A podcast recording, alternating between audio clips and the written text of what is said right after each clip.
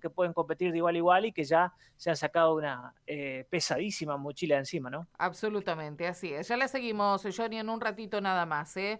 Nos vamos a dar una vueltita por Latinoamérica, Mario. Vamos a irnos a Cuba porque el dato también de este fin de semana, más allá de lo que ocurrió en deportes y en Argentina, me parece que son las fotografías de las manifestaciones en la isla, en distintos puntos de la isla, contra el gobierno cubano, es lo que se observa, por lo menos reclamando algunas cuestiones que tienen que ver también con lo sanitario.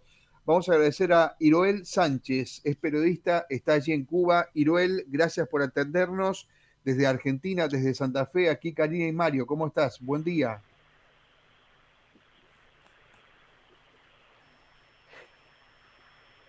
Iroel, ¿nos escuchas? Eh, Iroel, ¿nos escuchas? Bueno, no, tenemos alguna dificultad. Yo al menos no lo escucho. No, no, no, no. Nosotros tampoco lo estábamos escuchando, solo que estábamos tratando de darle tiempo, porque si había un poco de delay era lo que necesitábamos, pero tenemos alguna dificultad para contactarnos, ¿no? Bueno, sorprendió esta, este, esta protesta, ¿no? Es inédita en un país como Cuba que salga el pueblo con consignas como patria y vida, como abajo la dictadura, o, o a los gritos de no tenemos miedo, y sorprendió también la reacción de Díaz Canel del presidente, que eh, incitó a, bueno, a, contrarrestar ¿no? esas manifestaciones. Me parece que ahí podemos eh, intentarlo nuevamente con Iroel. Bueno, Iroel, ¿nos escuchas? buenas tardes, buenos días. ¿Qué tal? Buen día. Desde Santa Fe, Argentina, te saludamos. Iroel, eh, ¿qué, qué, ¿cómo puedes describirnos lo que ha pasado, lo que está pasando allí en Cuba? Bueno, yo lo primero recomendaría que ahora esté en vivo en la televisión cubana y se transmite por Cubavisión Internacional el presidente de Cuba en una comparecencia con varios ministros y de personas de la dirección del gobierno. Pero bueno, que están más informados eh, en vivo de esa realidad. Pero bueno, eh, hay un proceso que ha venido acumulándose a partir de la combinación del recrudecimiento de las sanciones estadounidenses, la administración Trump eh, aprobó 243 nuevas medidas que agravan el bloqueo que le aplica Estados Unidos a Cuba y además esas medidas han sido mantenidas por la administración Biden, no se ha derogado una sola.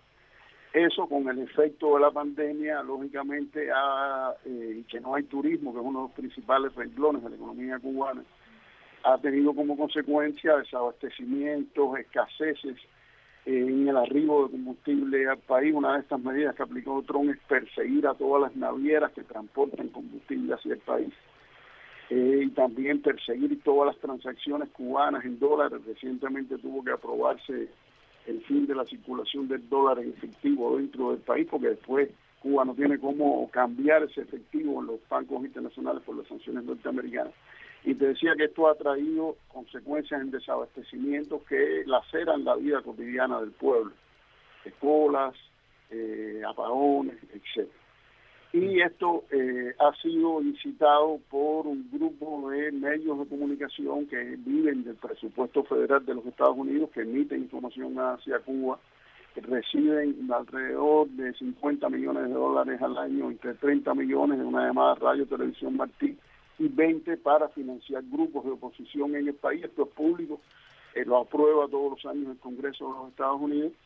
Y bueno, esta incitación a este tipo de manifestaciones y personas que en distintos puntos del país se han manifestado esto han logrado que esa irritación eh, también cale en sectores eh, de la población. y bueno, fueron los sucesos ayer en varias ciudades de la, del interior del país en La Habana. Esto tuvo una, provocó una presencia del presidente en, la ciudad de San Antonio de los Baños, donde se iniciaron estas protestas. Caminó por las calles, habló con las personas ahí, después una comparecencia televisiva ayer en la tarde, donde explicó estas cosas y convocó a las personas a salir en defensa de, de la revolución, porque lo que hay detrás de esto y lo que piden estos grupos es una intervención humanitaria del gobierno de Estados Unidos, como acaba de explicar el presidente de México, Andrés Manuel López Obrador. Mm. Y esta intervención humanitaria, eh, un pueblo eh, conocedor como el cubano sabe, eh, ha visto lo que ha pasado en Yugoslavia, lo que ha pasado en Irak, lo que ha pasado en Libia, lo que ha pasado en Siria, con la agravante de que nosotros estamos a 90 millas de los Estados Unidos, lo que eso significaría por más problemas internos que tengamos. Y entonces las personas, desde ayer en la tarde, muchas personas han salido en apoyo al gobierno, tomaron las calles en distintas ciudades del país y el ambiente anoche y hoy en la mañana es de tranquilidad. Las personas están viendo en este momento la intervención del presidente.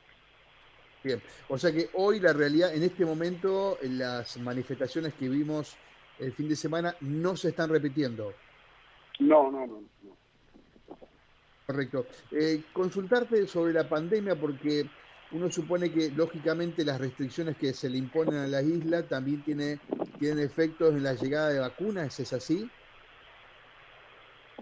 A ver, sobre todo en las materias primas, Cuba ha desarrollado cinco candidatos vacunales, dos de ellas ya son vacunas con efectividad del 90%, pero esas vacunas llevan insumos, además hacen falta jeringuillas para aplicarlas, y ese proceso no se ha podido hacer a, la velocidad requerida precisamente por las restricciones que impone el bloqueo. Tú puedes desarrollar una vacuna, pero lleva frascos lleva un dispositivo de frío que requiere electricidad, requiere otras cosas.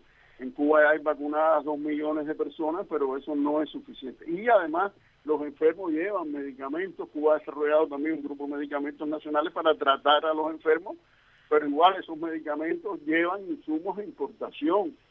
Todos tienen componentes, ningún medicamento hoy en el mundo es 100% de una sola procedencia y toda esa eh, ha agravado también la velocidad con la que se puede enfrentar eso. En los últimos días ha habido un rebrote importante en el país, alto de casos, sin embargo la letalidad en las personas que mueren fruto de la enfermedad sigue siendo la más baja de las Américas, el 69%, cuando es por encima del 2% promedio en nuestra región.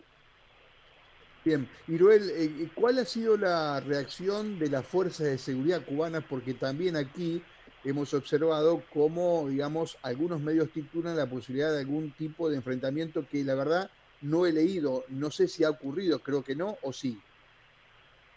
No, a ver, eh, la policía cubana no es la policía eh, que estamos acostumbrados a ver en América Latina, o sea, una policía que no usa armas largas, que no dispara balas de goma ni reales, no tiene carros, carros de lanzar agua, eh, es una policía que, bueno, se pueden haber visto algún patrullero virado, porque los policías no están acostumbrados, o sea, no tratan a las personas de un modo, de este modo que se trata. Cualquier persona que haya visitado Cuba se sorprende de que los policías lo que usan son armas cortas y es muy difícil ver un disparo en Cuba eh, de la policía.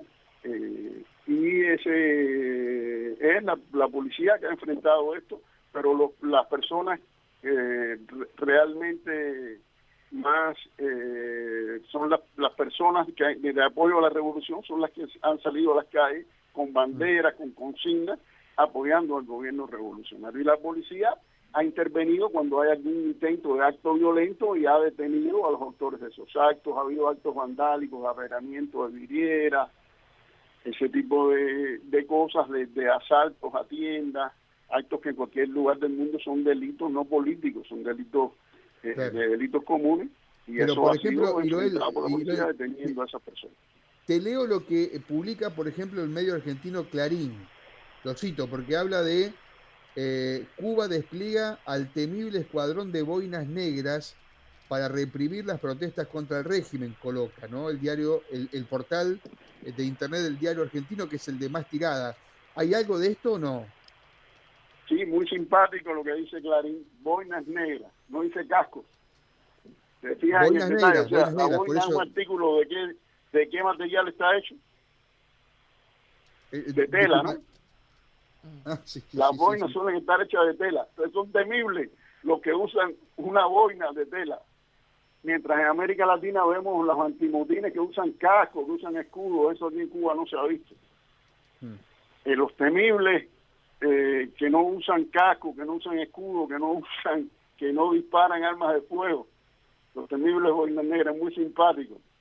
Bueno, por eso quiero quiero eh, que, que referencie si efectivamente esto existe o no, digamos, no no para eh, separar un poco lo que es información de lo que es operación. A eso te preguntaba. Es muy divertido, muy divertido. Me imagino los latinoamericanos que leen Clarín, que conocen estos dispositivos represivos donde los policías se disfrazan de cosmonautas, eh, deben estar muy divertidos esto con los temibles boinas negras.